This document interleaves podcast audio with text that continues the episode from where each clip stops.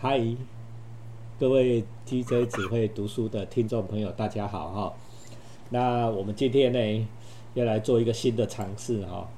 大家都说我们读读书哈，最什么最难？读古文最难。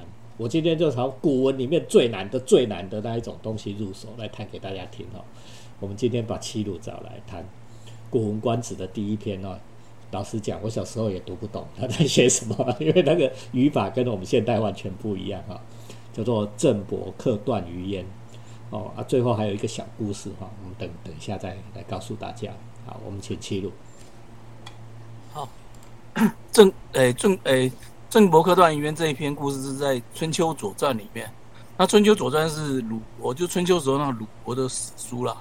所以史书其实记载是很精简，就里面记载是一条一条的条列。就说，比如说某某某某某年这样，哎，发生什么事，比如干旱之类，的，就像很精简的的事情，记一条一条的记下来。但通常里面没有故事，那你要串起这个春秋的故事，要看很多很多之后自己去自己做功课去连接起来。都一一段的一个故事都好像一行顶多两行这样，超超级短哈。所以你单看那一个春秋本身，你真的不知道他在干嘛啊。但是郑伯克段于鄢是非常。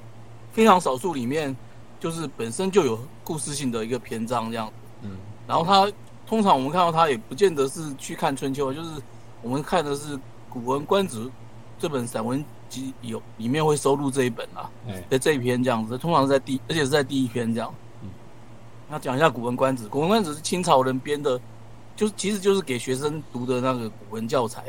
对，那书名口气很大嘛，因为你看他名字叫做，意思就是说。对，古文观止就是呃，要学古文的话，看这些就够了，对吧？对，就是观止嘛，就是看到这边为止。啊，一直到现在还有人学古文，还是在看古文观止哈。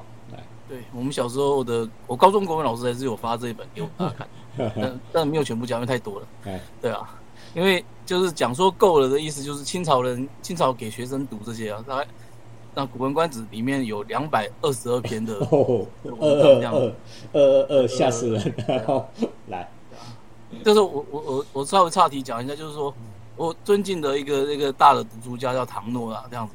嗯，那他这几年对于那个很多人在吵，他在书里面有谈到说，嗯，大家不是在吵教科书里面呃，国文课本到底古文要占几篇呐，现代文要占几篇呐？他对这种事情是嗤之以鼻的。嗯哼，为什么？对啊，因为他的看法是说。就是世界上好的文章那么多，那你喜欢读就要就自己去读啊。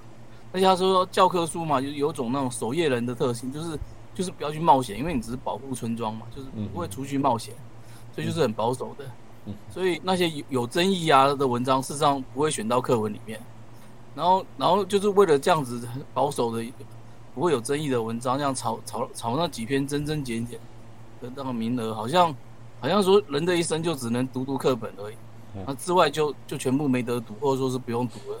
那这这种说法不是很可笑吗？就是所以说唐诺对这个是嗤之以鼻的这样。呃，我觉得这是很有理的啊，因为你能收进课本就是很安全的，都不会碰到界限的哈。就嗯啊，可是艺术文学的目的本来就是在那个人类文明的最前线的嘛哈。你都没有一些观点的话，那好像四平八稳的，好像也没什么值得读。对啊，对啊，所以就是，我是觉得就是世界文学的世界很大了，或者说知不要讲文学，就是知识的世界很大，就大家真的不要只看课本，不要只盯着自己家门口的水沟，在那边斤斤计较说啊，这个水沟里面到底有几条泥鳅，几条大头大头鲢，这样就是，事实上外面有有有江河大海啊，对啊，对啊，啊，那哎，就接下来就就还是回到正题来讲那个啦，讲这个郑伯克段语言啦，郑伯克段我就念。我的白话翻译这样好，好，就从前那个郑武公哦，娶申国人当妻子，那个人名叫做武姜这样子。那武姜呢，生了两个儿子，就是庄公跟共叔段。嗯那大儿子庄公出生的时候难产，所以这个武姜就是妈妈就讨厌这个庄公，就大儿子。对。那他武姜比较喜欢小儿子段。对。就是叫叫段这样，是他小儿子。那想要呢，叫这个武功，就他先生去改立这个段当继承人，就是用小的当继承人，不要不要选大的，因为他不喜欢大的。就是要废长立幼这样子的哈。妈妈希望说不要哥哥，要弟弟啊。对。那武功没有答应，就是他爸爸没有答应啊。嗯嗯。那可是等到庄公即位，最后还是庄公即位了啦。哥哥即位了。对。那武将就替那个小儿子要求封地，这样就封一块地给他。那他一开始是要求治这个地方，但是呢，治是属于军事要地，这样庄公就跟他讲说不行啊，说以前某某个谁谁谁某个长辈死在那边，什么就做个理由就说不行。他说其他地方都可以，你这个地方不行。那武将就就就说好，那就京邑好了，就是看起来听名字直接翻是京都啦，对吧？但是应该不见得是国国都，或者是国都周边这样。那这一个大城市这样。那所以说，那个共属段就是他弟弟就被封到这个京邑这个地方，哦，应该是一个很重要的大臣吧。那这城里面的人呢，都称这个这个段呢叫做京邑大太叔。嗯哼，哦，那可是以前那古人讲太就是大的意思啊，就比大跟大叫太一样。嗯，所以事实上就是大叔的意思啊。大叔啦，叫你大叔啊。对，大叔这样，里面的人都称这个公司，就这个段叫大叔这样。那应该是有点亲密的叫法，所以这比喻起来就有点像说现在诶某个城市啊，就是那个市长不是就市民都叫他阿北嘛，就大概是这个意思哈。对对，啊，就是大臣。那这时候呢，大臣一个叫季仲的大臣就进言说，分封的都城如果太大，就会变成祸患。他说先王传下来的制度就是说，国内最大的城不能超过国都的三分之一。他说现在京邑的这个城墙高度不可知太高了。因为高墙就难以攻打嘛，所以说就是太高不行这样，他说恐怕对你不利这样。那庄公就回答他说：“就武将就是我妈妈想要啊，我没有办法这样。”那季中就说：“姜氏啊，姜氏这个人，就他妈妈叫他妈妈就是原来的姓叫姜啊，姓姜这样。姜氏这个人贪得无厌啊，对啊，怎么怎么可能会自己收敛呢？就像杂草一样，放任在那边不管的话，它就会自己蔓延。”等到蔓延到面积很大的时候，就难以除掉了。嗯嗯。然后这他说杂草尚且如此，何况是你那个妈宝弟弟？对啊，就是不除的话，它就一直长这样。对。啊，庄公就说啊，多行不义必自毙。哎，这句话其实现在就是成语，就是所以不用解释啊，不用翻译。对。啊，就是他就是说，意思就是说他弟弟这样子多行不义必自毙啊，你就等着看，这样子，他就自己会灭亡，自取灭亡这样。那过了不久呢，这太这个段呢，太叔段呢，就把郑国原来西边跟北北边的两个城池，边疆的城池也纳入自己的旗下，这样。然后看到这时候呢，就另外一个臣子叫公子吕，就是也看不下去了，他就在那边酸说：“啊，国家不能够有两个国王啊！你想要怎么样就赶快决定一下。如果你说要把这个这个国家让给这个大叔，那我就过去当他臣子就好了。那如果不是的话，就要趁早处理啊，对啊，那公可是庄公还是跟他讲说啊，不用管他了，他自己会垮掉这样，对啊。然后可是接下来冠就这个段就越来越越夸张，这样他又又又纳两个城当自己领土，那土地已经非常大了这样。这时候他一个大臣叫子封的，子封就说啊，够了吧，土地过张，就人民可能就开始会拥戴他这样子，对啊，那那这样子是很不好的状态，就是万一人民开始。倒向他那一边的话，我们就完蛋。这样，那庄公就是说，啊，他这样子违反道义、违反伦理的作风啊，终究会倒的。反正就是就是不处理啦。他大臣怎么样劝他说，他早点处理，他就不处理。这样，嗯哼。然后这时候，那个等到这个这个大叔啊，就是他弟弟段啊，集结民力之后，完毕之后，开始培养了自己的兵马，准备要来攻打首都的时候，而且这个这时候他也就接到线报说，他妈妈武将啊。还准备要当那个内应，要去开城门，因为最最难的就是攻打城门嘛。对，对吧？只有内应开城门就很容易。嗯哼，妈宝叫妈妈开城门，然后准备打哥哥，完了。然后关公这时候就就接到消息，才决定说：“哦，好了，可以动手了。”所以就叫刚才那个大臣叫子峰的，他就带了两百辆的兵车去攻打他的金邑，就是弟弟的封地，这样。对，那段就打输了。然后一直退退退退到燕燕燕这个地方，然后这个又继续追杀追杀，然后一直到段这个离开郑国的国境，然后流亡到贡这个地方，所以他最后他的名字叫贡叔段嘛，就是上次在贡贡这边，就就是留在这个地方了。哦，那春秋里面最后记载这件这整段故事呢，用的那个记载的就六个字而已，叫做郑伯克段于鄢这样。对，你看我们讲这么长，他春秋写六个字哦。对，春秋写六个字，对。然后所以说，所以说那左传这边要解释给大家听啊，所以他就说为什么为什么春秋要这样记？它这里面是有很多学问的。他说为什么称段为段而不用弟弟弟来来代称他这样？就是郑伯诶打败弟弟这样没有，他说给他一个名字就段。他说因为这个段呢没有弟弟的样子，所以就不称他弟弟，他就是用名字来称这样。对啊，那克呢？用为什么用克这个字？克就打败他嘛。对，克的话，就是因为里面的这个争议呢是两国的相争，这样，所以是论输赢的，所以不是说是什么什么吵架或什么，或者是兄弟之间的相争，而是一个国家的相争，就是两个国家在打仗。所以呢，那那为什么叫郑伯呢？大家要又要回到注意一下，就是郑这个国家原来是他的国王是是在，因为在春秋的时候有公侯伯子男嘛。对的那种就是爵位的差别，公是比较高的了哈。对对对，所以郑庄公，所以他原来这个郑这个国家的那个爵位是公这样。嗯。可是为什么在春秋记载的时候把它讲成伯这样？因为公侯伯伯就下就比较低等啊。嗯哼。那为什么这样子不称他庄公而称他郑伯这样？嗯，对啊。那降级的时候，他他是这里是因为说，哎，郑庄公没有做好哥哥的本分，没有，因为他本分就是要管好弟弟嘛。那他这样，所以说他就把他头衔降级了，对啊，然后也不称段氏出奔，出奔就是主动前往逃到国外去了。那他说，因为段不是自愿的，所以是被郑光公打败逼的嘛。所以这些就是从这边这个用字里面就可以看到说，这个这个这个写史书这个用字遣词很困难的地方。这样，那对，所以就是这一段就是诶，《左传》在解释《春秋》这样。那《左传》其实。是春秋的注解啊，所以这段话实际上是《左传》的作者写的，用来解释春秋为什么这样记载。对，对啊，用来讲起来，其实其实你说我们现在学古文就是要靠很多注解或翻译啊，这个其实古人也是一样。对，对啊，古人要学那个时代，他们也有更古的古文啊，所以《左传》就是《左传》的作者去分析春秋作者的用字这样。所以我们现在的人在读这一段，有时候会搞不懂，就忽然在讲故事，怎么忽然好像在解释文字学和解释历史这的写法哈？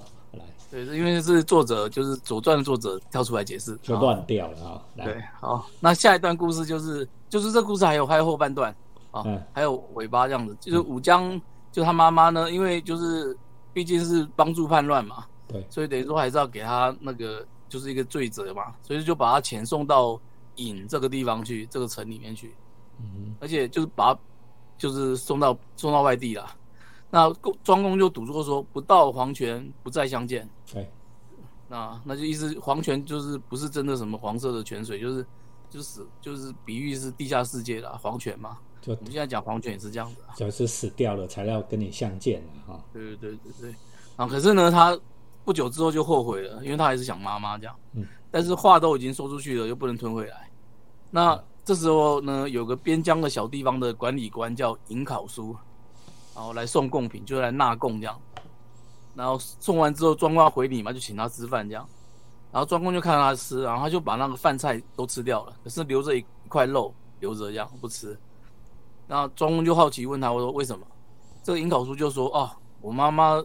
就是我们乡下人嘛，妈妈没有吃过宫廷里面这么好吃的肉，这样我想要带回去给他吃，这样。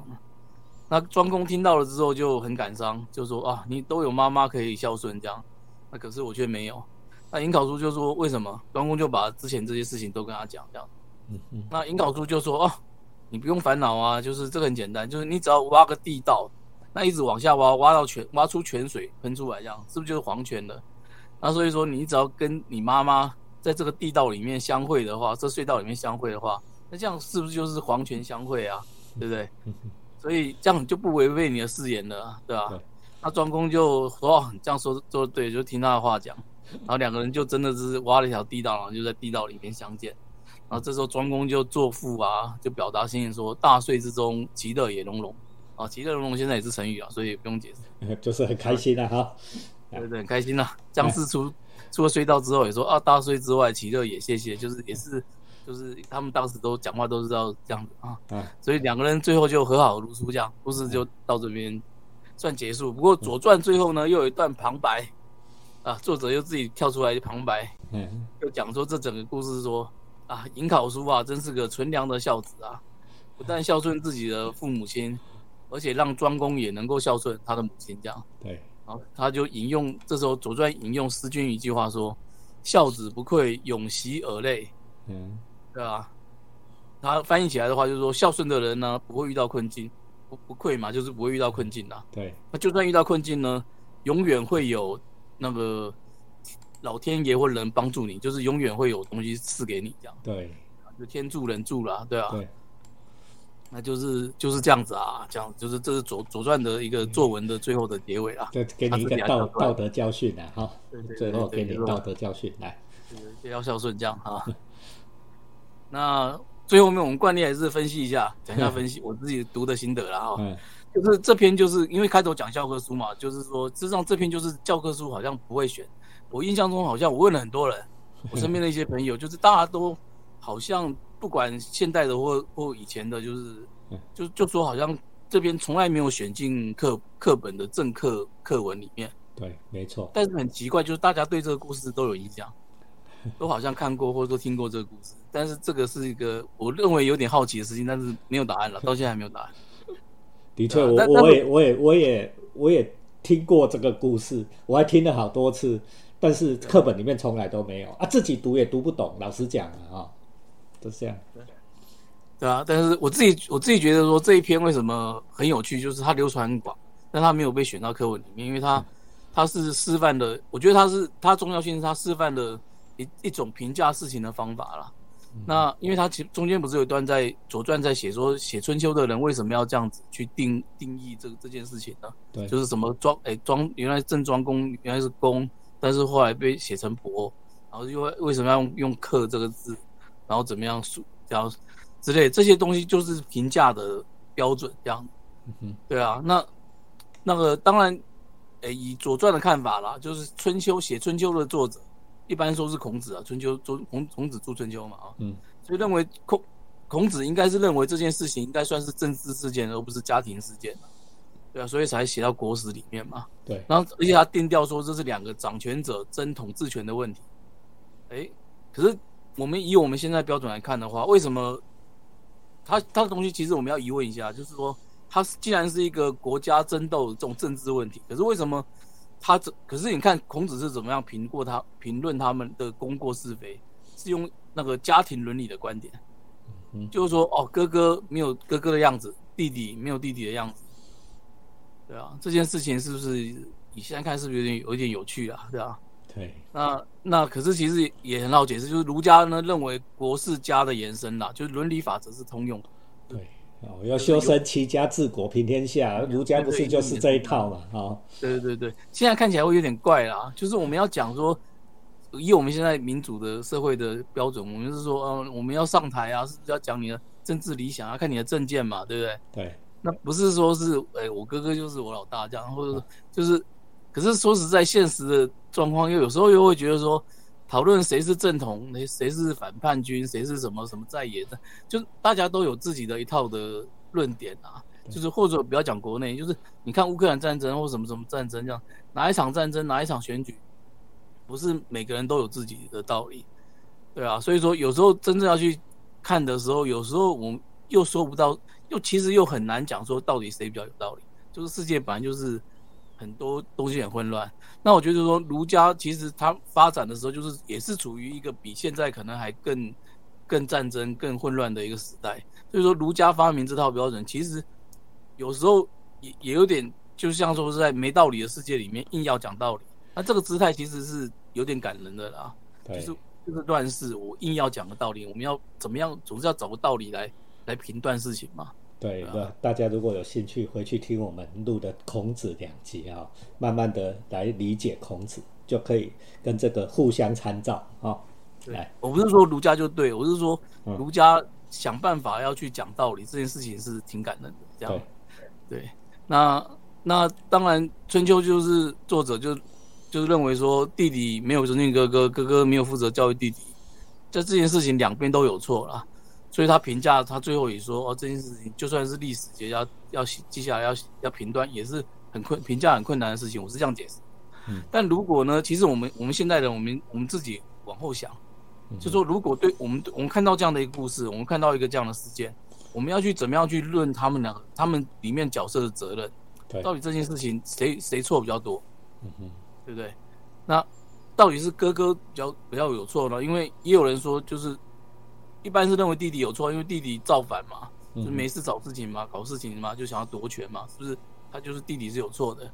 那可能有人觉得说弟弟错很多，就是，但是也有人说哥哥可能是错的，就是哥哥，你看为什么要不等他，不让他要有机让机会让这个弟弟一直作恶到到最后很严重的时候？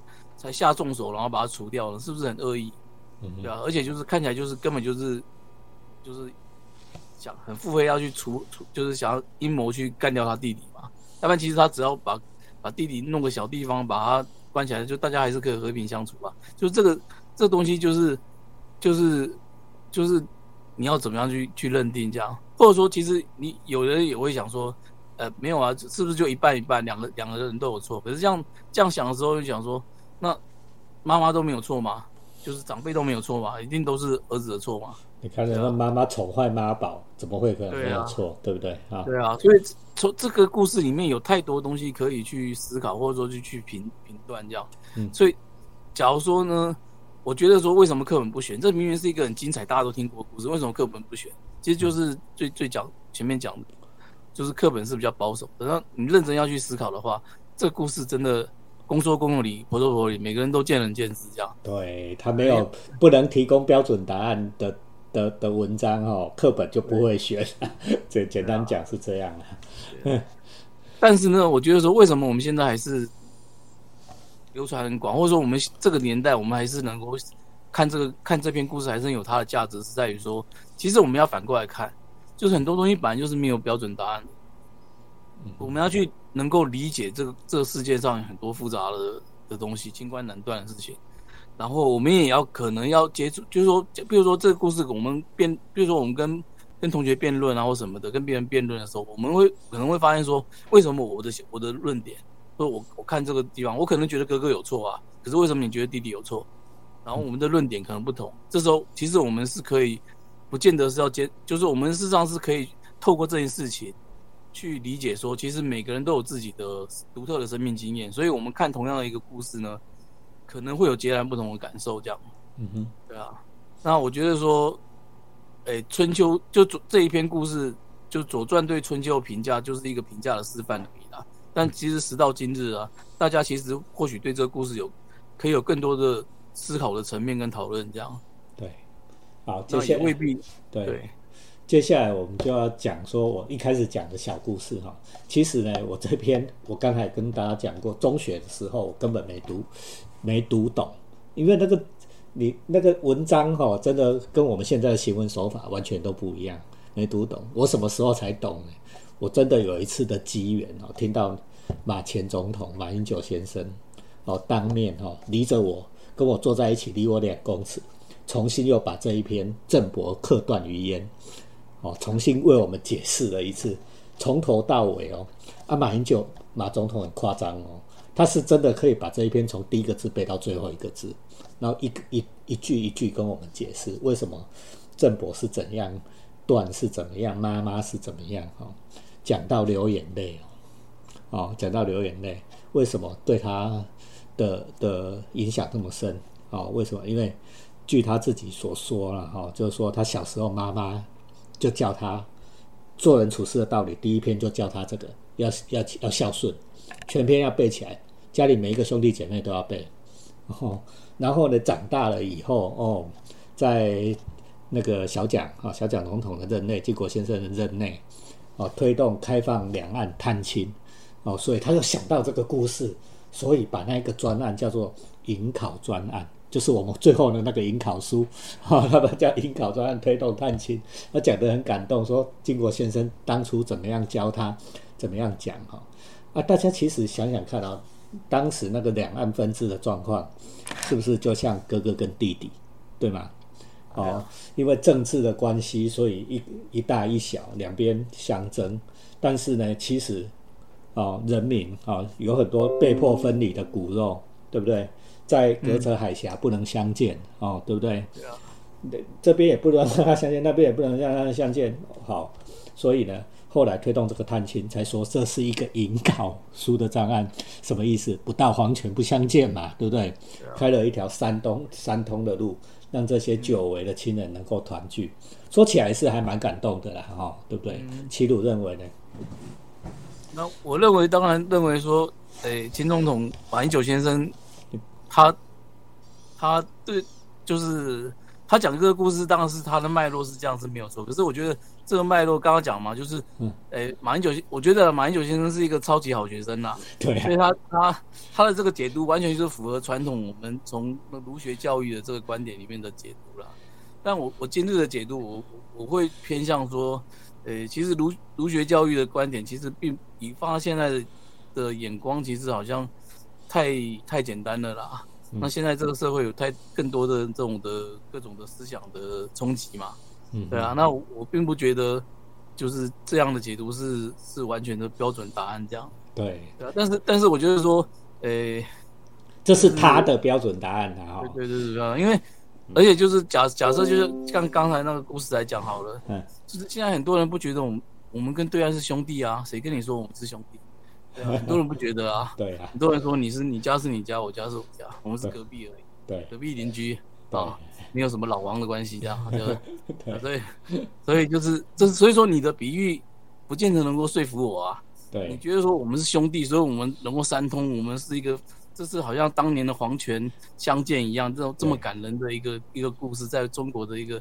儒家的传统教育里面的一个感人的故事，可是现在很多人不觉得啊。对对啊，所以说我我想说的是，就是想衍生，就是说，因为因为这个故事它的元素很多，然后其实每个人看到的东西可能也不太一样。我想说的是说，当我们想用一个故事去说服别人的时候，其实有时候也要小心说，其实可能别人看到跟我们不一样啊。对，倒是要倒是想要去强调这个这个对不一样的部分，就是所以说我们有时候讲一个故事。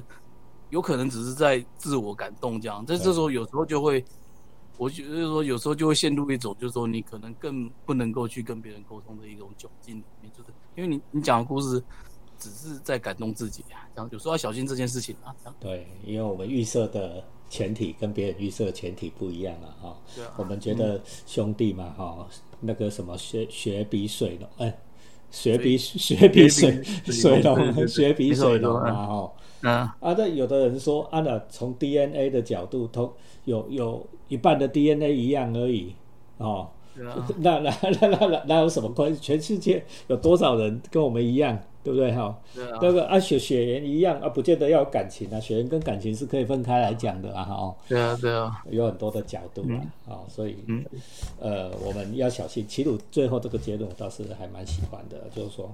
还要我们自己感动自己，我们是或许可以很感动，你当然可以感动，但是不要试图的说把我们自己觉得感动的框架套在别人的身上，那就误解了我们阅读多元的意义，对吗？嗯，没错。好，那我们今天非常开心哈，讲了非常难的一篇文章哈，郑伯克段于鄢《春秋左传》，希望你还喜欢哈。如果你喜欢，按赞留言分开分享哈，开启小铃铛。好，谢谢齐鲁。